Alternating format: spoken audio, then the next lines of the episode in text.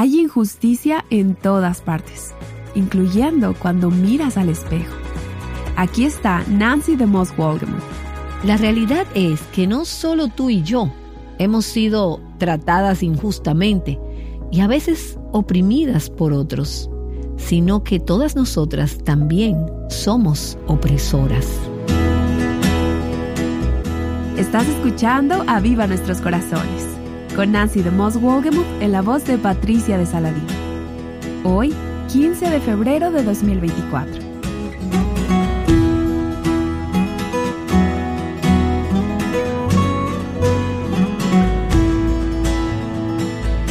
Creo que todas hemos escuchado sobre situaciones en las que una persona con una posición de poder se ha aprovechado de alguien más débil. Tal vez tú misma lo hayas experimentado. La Biblia lo llama injusticia u opresión. Ayer, en algunos países se celebró el Día del Amor y la Amistad. Hoy, Nancy de Moswogemuth nos va a mostrar lo que la palabra de Dios dice sobre la opresión en esta serie titulada El poder de las relaciones. Veremos cómo podemos glorificar a Dios en nuestras relaciones, especialmente cuando han pecado contra nosotras o cuando hemos pecado contra otros. Quiero animarte a que abras tu Biblia si puedes en el libro de Eclesiastés, en el capítulo 4, porque durante este estudio vamos a estar estudiando los primeros 12 versículos. Este es un estudio sobre las relaciones, el poder de las relaciones. En el programa anterior desglosamos el pasaje en tres párrafos y hoy vamos a continuar con el primer párrafo de Eclesiastés capítulo 4, donde el escritor habla sobre el dolor de la opresión y de la injusticia en las relaciones humanas, relaciones que son pecaminosas, dañinas y dañadas. Y en los días siguientes vamos a tratar el problema del aislamiento, del confinamiento en las relaciones humanas y por la gracia de Dios vamos a hablar también sobre el poder de la intimidad en nuestras relaciones. Vamos a comenzar con el versículo 1 de Eclesiastés capítulo 4, donde el escritor dijo, entonces yo me volví y observé todas las opresiones que se cometen bajo el sol. Dijimos en el programa anterior que la opresión es inevitable, que las injusticias son una realidad en la vida en este planeta. Y el escritor de Eclesiastés dice, y vi las lágrimas de los oprimidos, y no tenían quien los consolara. En manos de sus opresores estaba el poder, y no tenían quien los consolara. Ahora, dijimos también que hay tres categorías de personas que se mencionan en este versículo. Y en el programa anterior vimos la primera categoría, que es la de los oprimidos. Y recordamos que Dios ve a aquellos que están siendo oprimidos. Y Él conoce sus circunstancias, Él conoce sus situaciones y a Él le importa. Dios siempre está trabajando para llevar a cabo su plan. Y parte de su plan es que al final toda opresión, toda injusticia van a ser corregidas. Quizás no sea tan rápido como a nosotras nos gustaría que fuese, pero cuando veamos a Dios en la eternidad, miraremos hacia atrás y estaremos de acuerdo con Él y le diremos, Señor, la manera en que lo hiciste fue la mejor y la manera en que lo hiciste fue la correcta. Así que tenemos en este versículo a aquellos que están oprimidos pero quiero que notemos quiénes son los que oprimen. Porque dice, observé todas las opresiones. Si hay gente oprimida, entonces sabemos que queda implícito que hay personas que están oprimiendo. Y en el Antiguo Testamento en particular, pero en el Nuevo Testamento también, puedes encontrar cientos, quizás haya miles de leyes en relación a cómo debemos tratarnos los unos a los otros. Porque esto es algo que le importa a Dios, el cómo nos tratamos unos a otros. Y en la escritura hay muchas leyes y recomendaciones específicas sobre cómo tratar con aquellos que están necesitados, con aquellos que están oprimidos, con los que por diversas circunstancias de la vida son pobres o están destituidos. Aprendemos en la escritura que Dios toma en serio cuando los hermanos se oprimen unos a otros, cuando las personas tratan a los demás de forma desagradable o inapropiada o duramente o quizás erróneamente. aprendemos que Dios va a juzgar a los opresores, porque Dios toma en serio la opresión. Y hay varias categorías específicas, particularmente en el Antiguo Testamento, en las que Dios enfatiza el tipo de personas oprimidas que le preocupan y que le importan. Él habla de los pobres, de las viudas, de los huérfanos, de las personas que trabajan para nosotros, de los empleados, también de nuestros vecinos, de las mujeres, los niños, y otra categoría son los presos. Al leer en el Antiguo Testamento, puedes pensar en estos grupos de personas. Y déjame leerte unos cuantos versículos y escucha cuán serio es para Dios cuando oprimimos a estas personas por las que Él se preocupa. Dice Deuteronomio 27, 19, Maldito el que pervierta el derecho del extranjero, del huérfano y de la viuda. Y todo el pueblo dirá, Amén. Estas son las personas por las que Dios se preocupa y las que Él cuida. Y nos dice a nosotros que deberíamos cuidar de estas personas también. En Proverbios dice, no robes al pobre, porque es pobre ni aplastes al afligido en la puerta, porque el Señor defenderá su causa y quitará la vida de los que los despojan. Aplastas al pobre, Dios te dice, te aplastaré a ti también. No es bueno estar en la categoría del opresor. En Santiago, capítulo 5, leemos sobre cómo los opresores ricos serán juzgados. Ahora, él no dice que ser rico sea incorrecto, pero sí dice que está mal tener riquezas y usarlas, usar ese poder para oprimir a otros. En el versículo 1 de Santiago 5 dice, Oigan ahora, ricos, lloren y aúllen por las miserias que vienen sobre ustedes. Y entonces pasa a detallar cuáles serán algunas de esas miserias. Pero él dice, ¿por qué vienen estas miserias? Mira el versículo 4 de Santiago capítulo 5. Miren, el jornal de los obreros que han cegado sus campos y que ha sido retenido por ustedes, clama contra ustedes. El punto es que no le pagaste a las personas que trabajaban para ti y los trataste injustamente. Esos salarios están clamando en tu contra. Dice, y el clamor de los segadores ha llegado a los oídos del Señor de los ejércitos. Dios escucha el clamor de las personas. Y Santiago dice que les han agraviado, que han pecado contra ellos, los han oprimido. Y en el versículo 9 dice, ya el juez está a la puerta. Y el punto es que hay un juicio venidero para los opresores. Ahora, en gran parte de nuestra cultura actual e incluso en nuestra cultura evangélica, se habla mucho de cómo hemos sido oprimidos, cómo hemos sido víctimas, cómo hemos sido agraviados, cómo se nos ha herido, cómo han pecado contra nosotros. Y todo eso es cierto. Pero la realidad es que no solo hemos sido tú y yo indebidamente tratadas, oprimidas, por otros algunas veces, sino que también somos opresoras. Todas nosotras hemos oprimido a otros hemos pecado contra otros. A veces decimos, bueno, si estas otras personas no hubieran pecado contra mí, yo no hubiera pecado contra mi pareja, mis padres, mis hijos, mis amigos. Pero Dios no nos da la posibilidad de esa excusa. Él no nos hace responsables por cómo otros han pecado contra nosotras, pero sí nos hace responsables por cómo nosotras hemos respondido a aquellos que han pecado contra nosotras. ¿Cómo oprimimos nosotras a otros?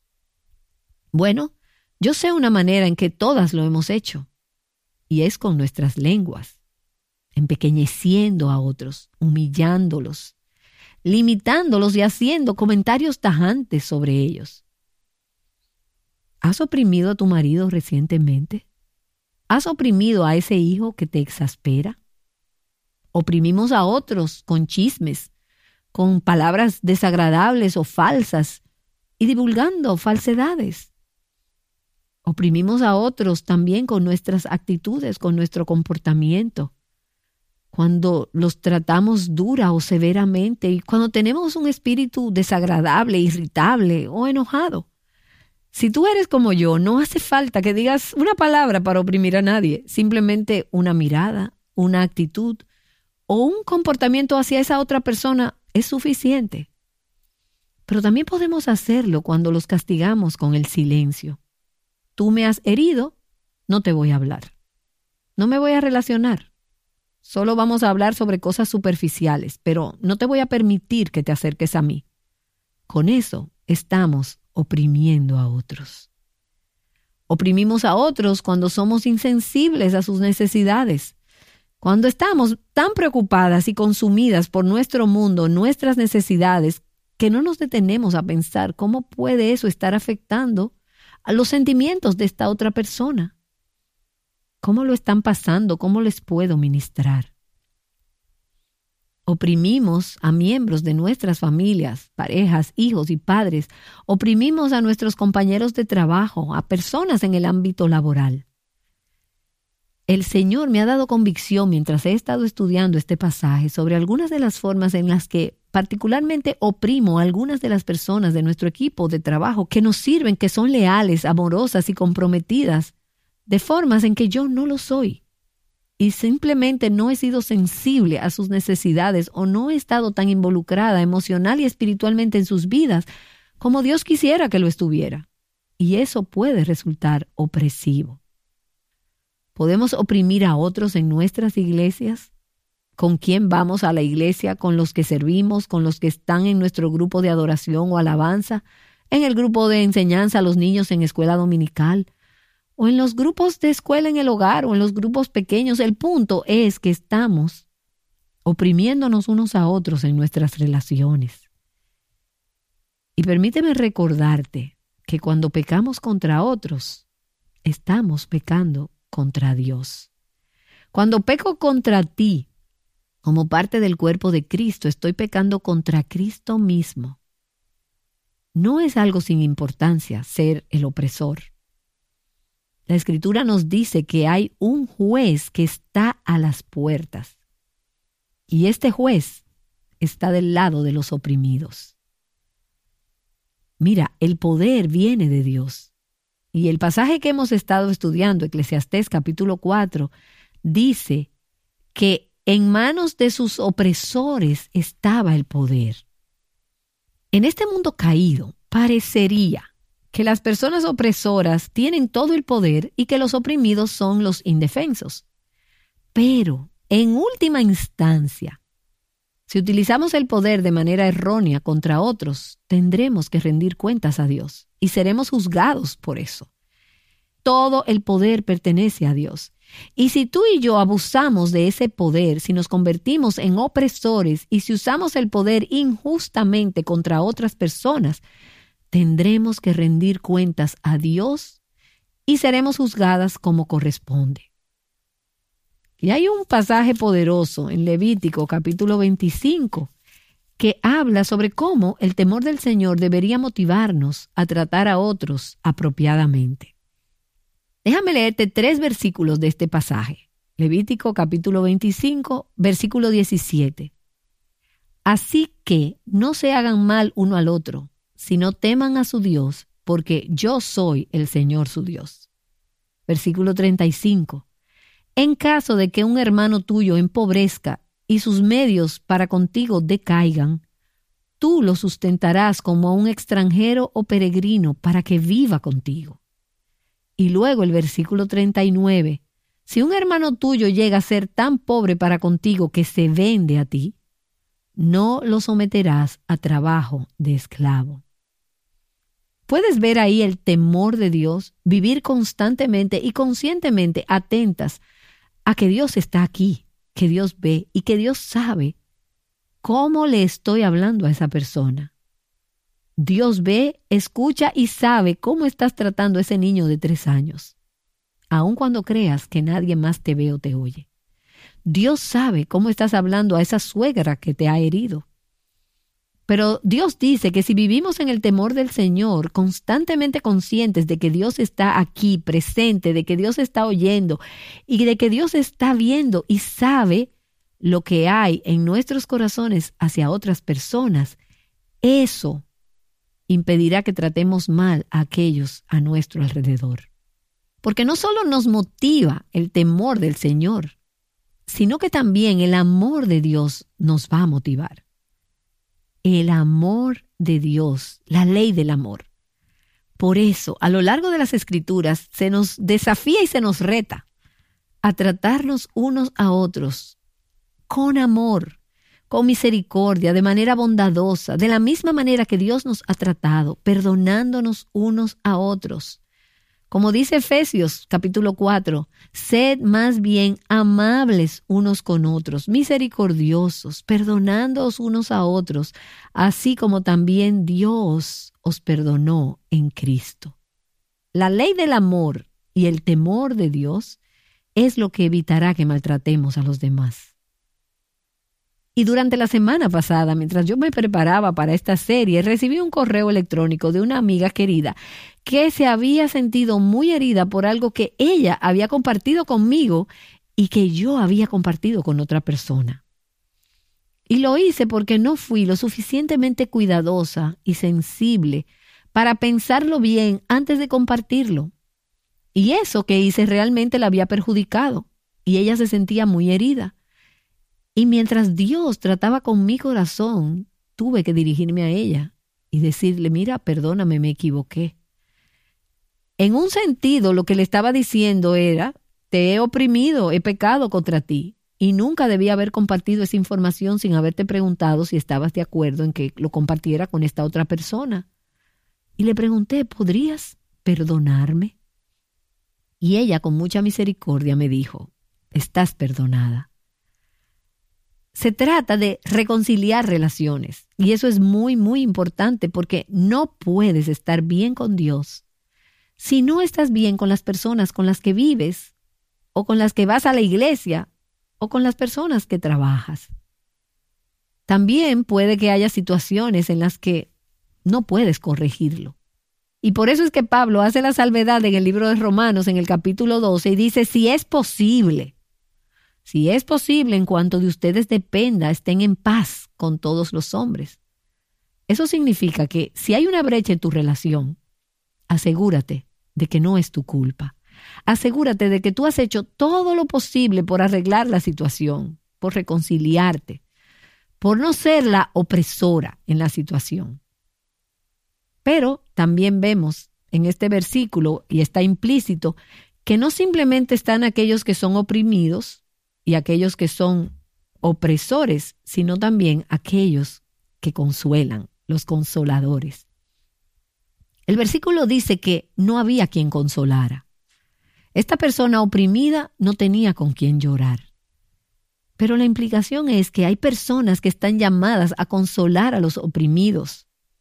Y estas personas reflejan el corazón de Dios.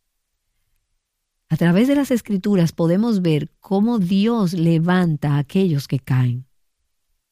El Salmo 145, 14 nos dice que el Señor sostiene a todos los que caen y levanta a todos los oprimidos. Y en Isaías 61, en los versículos 1 y 2, nos dice me ha enviado para vendar a los quebrantados de corazón y para consolar a todos los que lloran. Y segunda los Corintios capítulo 1 dice que Él es el Dios de toda consolación, el cual nos consuela en todas nuestras tribulaciones. Así que cuando consolamos a los oprimidos, estamos reflejando el corazón de Dios, quien es un gran, el gran consolador. Él es el Dios de todo consuelo. Y cuando consolamos a otros, nos convertimos en canales de la gracia de Dios y de su consuelo a otros. Él consuela a otros a través de nosotras. Él anima a otros a través de nosotras. Él levanta a otros a través de nosotras. Y por eso es tan importante que reconozcamos que nos necesitamos unos a otros. Somos parte de un cuerpo, somos parte de una familia y podemos consolar a aquellos que están oprimidos como Dios lo hace. Pero también necesitamos recordar que Dios juzga a aquellos que ignoran el clamor de los oprimidos. Las escrituras dicen que si oyes el clamor de los pobres y lo ignoras, cuando tú clames en tu tiempo de pobreza, Dios te ignorará. Porque Dios toma en serio cuando escuchamos el clamor del corazón de aquellas personas que están heridas, de aquellas que están oprimidas y les damos la espalda. Y no prestamos atención, no nos preocupamos, no nos involucramos como esos líderes religiosos que pasaron de largo del samaritano que estaba en el camino, como nos dice ese relato de los evangelios. Así que tenemos que escuchar el clamor de los oprimidos. Pregúntate a ti misma, hay personas oprimidas a mi alrededor. Yo te puedo decir, oh sí, las hay. Así que pregúntale a Dios, pídele a Dios que te muestre quiénes son estas personas y cómo Él quiere que tú las consueles. ¿Cómo quiere Él que entres en su mundo, que entres en su dolor y que seas parte de ese ministerio de consuelo de Dios para con ellos? Consolamos cuando nos preocupamos por ellos. Consolamos cuando los escuchamos. Consolamos cuando estamos con ellos, aún cuando no hay nada que podemos hacer para cambiar su situación. Y a menudo consolamos cuando ayudamos a la persona oprimida a ver las circunstancias desde la perspectiva de Dios en el cuerpo de Cristo, en la familia de Dios. Nunca debería suceder lo que dice ese versículo 1 de Eclesiastés 4. No tenían quien los consolara, no tenían consolador. No debería haber ninguna persona en tu iglesia o en tu familia que no reciba consuelo. Ahora, no quiero que caigas en la trampa de creer que es tu responsabilidad consolar a toda persona que se cruce en tu camino. Dios te va a mostrar, si tienes ojos para ver y oídos para oír, Dios te va a mostrar cómo puedes ministrar gracia y aliento. Y si actuamos conforme a lo que Dios nos está poniendo en nuestros corazones, Él nos hará sensibles a esas necesidades y esas necesidades serán cubiertas.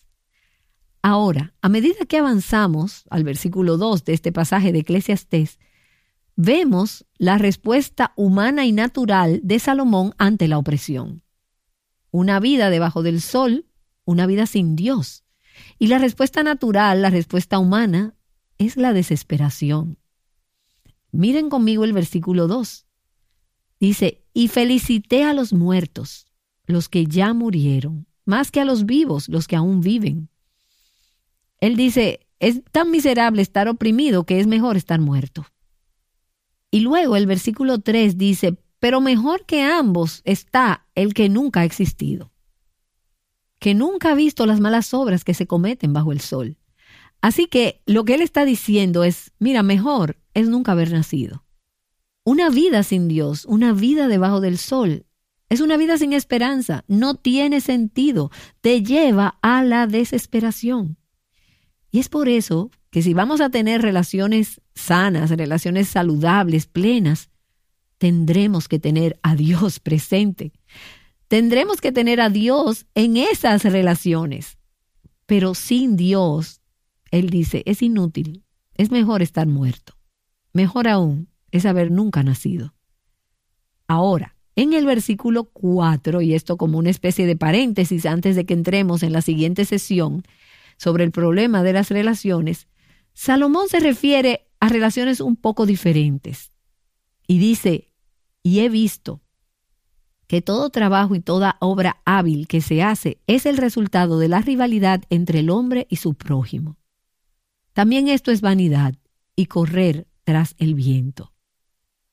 Y a medida que he meditado en este versículo, creo que una parte de lo que está tratando de decirnos es que para muchas de nosotras, lo que motiva nuestro esfuerzo es el deseo de impresionar a los demás y que al compararnos a otros seamos iguales o mejores que ellos. ¿Te has visto tú misma en ese tipo de trampa? Bueno, si pudiera ser tan buena madre como esta o aquella, o si pudiera ser un ama de casa igual de creativa o hospitalaria, o si pudiera ser tan buena maestra de la Biblia como ella, si solo pudiera. Y nos comparamos con otras personas. Y eso es envidia. Deseamos tener sus dones, los dones de otra persona. Deseamos tener sus puntos fuertes, sus habilidades. Así que trabajamos y nos esforzamos por obtener buenos resultados, intentando igualar a otros o intentando impresionar a los demás. Y lo que no sabemos es que la persona que hace que todo parezca fácil, probablemente ella te está mirando a ti y dice o piensa, si pudiera hacer las cosas tan bien como las hace ella. Y realmente nos sometemos a una esclavitud cuando nuestros esfuerzos y nuestros trabajos y logros surgen por la envidia de nuestros prójimos. Es la trampa de la comparación, de ese espíritu competitivo, de ese impulso por la aprobación de los demás. Y Salomón nos dice, es inútil, no tiene sentido, es vanidad, es humo, no tiene duración, no llena el vacío en tu corazón, el tratar de esforzarte por ser tan buena como los demás no va a llenar ese vacío en tu corazón. Y cuando meditaba en este versículo, pensé en otro pasaje, un pasaje en el Nuevo Testamento, en Santiago capítulo 3, donde él habla sobre el problema de la envidia, de los celos y lo que esto provoca, lo que produce. Y él dice en el versículo 14 de Santiago capítulo 3, pero si tienen celos amargos y ambición personal en su corazón, no sean arrogantes y mientan así contra la verdad. Esta sabiduría no es la que viene de lo alto, sino que es terrenal, natural, diabólica. Y lo que Santiago está diciendo es que este tipo de vida viene del pozo del infierno. Esta es la senda y el camino de Satanás. Y es lo que crea tensión y perturbación en las relaciones. Es lo que crea muros y barreras. Y luego continúa diciendo en el versículo 16, porque donde hay celos y ambición personal, allí hay confusión y toda cosa mala.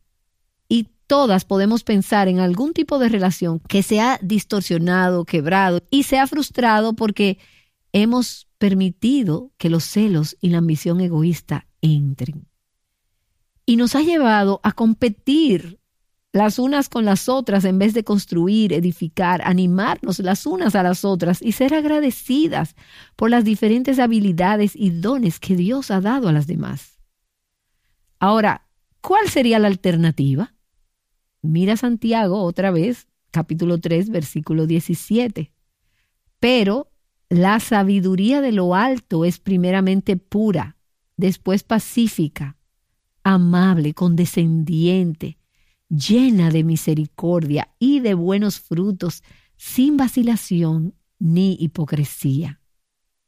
Y versículo 18, la semilla cuyo fruto es la justicia se siembra en paz por aquellos que hacen la paz.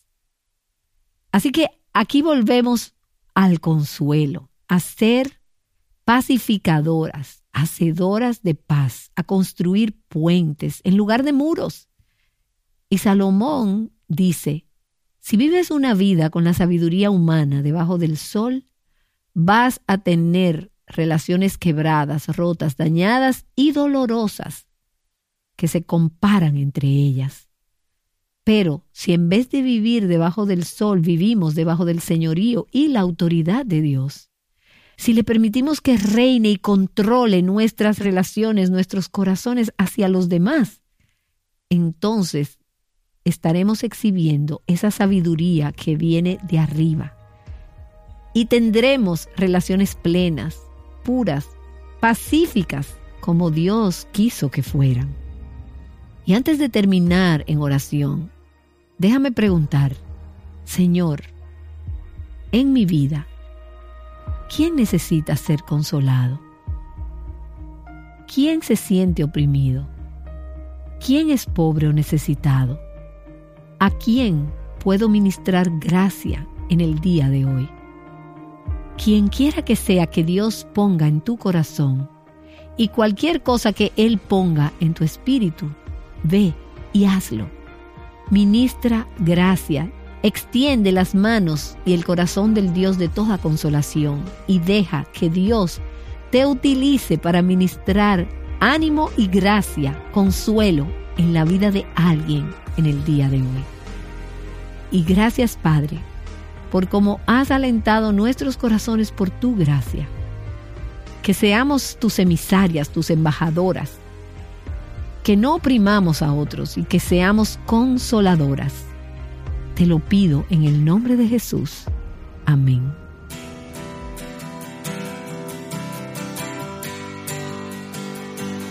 Amén. Así como Dios consuela al oprimido, nosotras podemos consolar a aquellos que nos rodean. Espero que hayas sido animada por este mensaje de Nancy.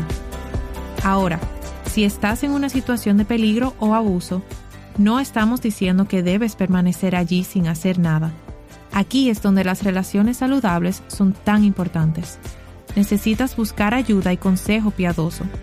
Algunas veces, de ser necesario, debes recurrir a las autoridades, dependiendo de tu situación. ¿Has sentido alguna vez el profundo dolor de la soledad? Creo que todas sabemos lo que se siente. Acompáñanos mañana mientras Nancy nos muestra lo que la palabra de Dios tiene que decir acerca de la soledad.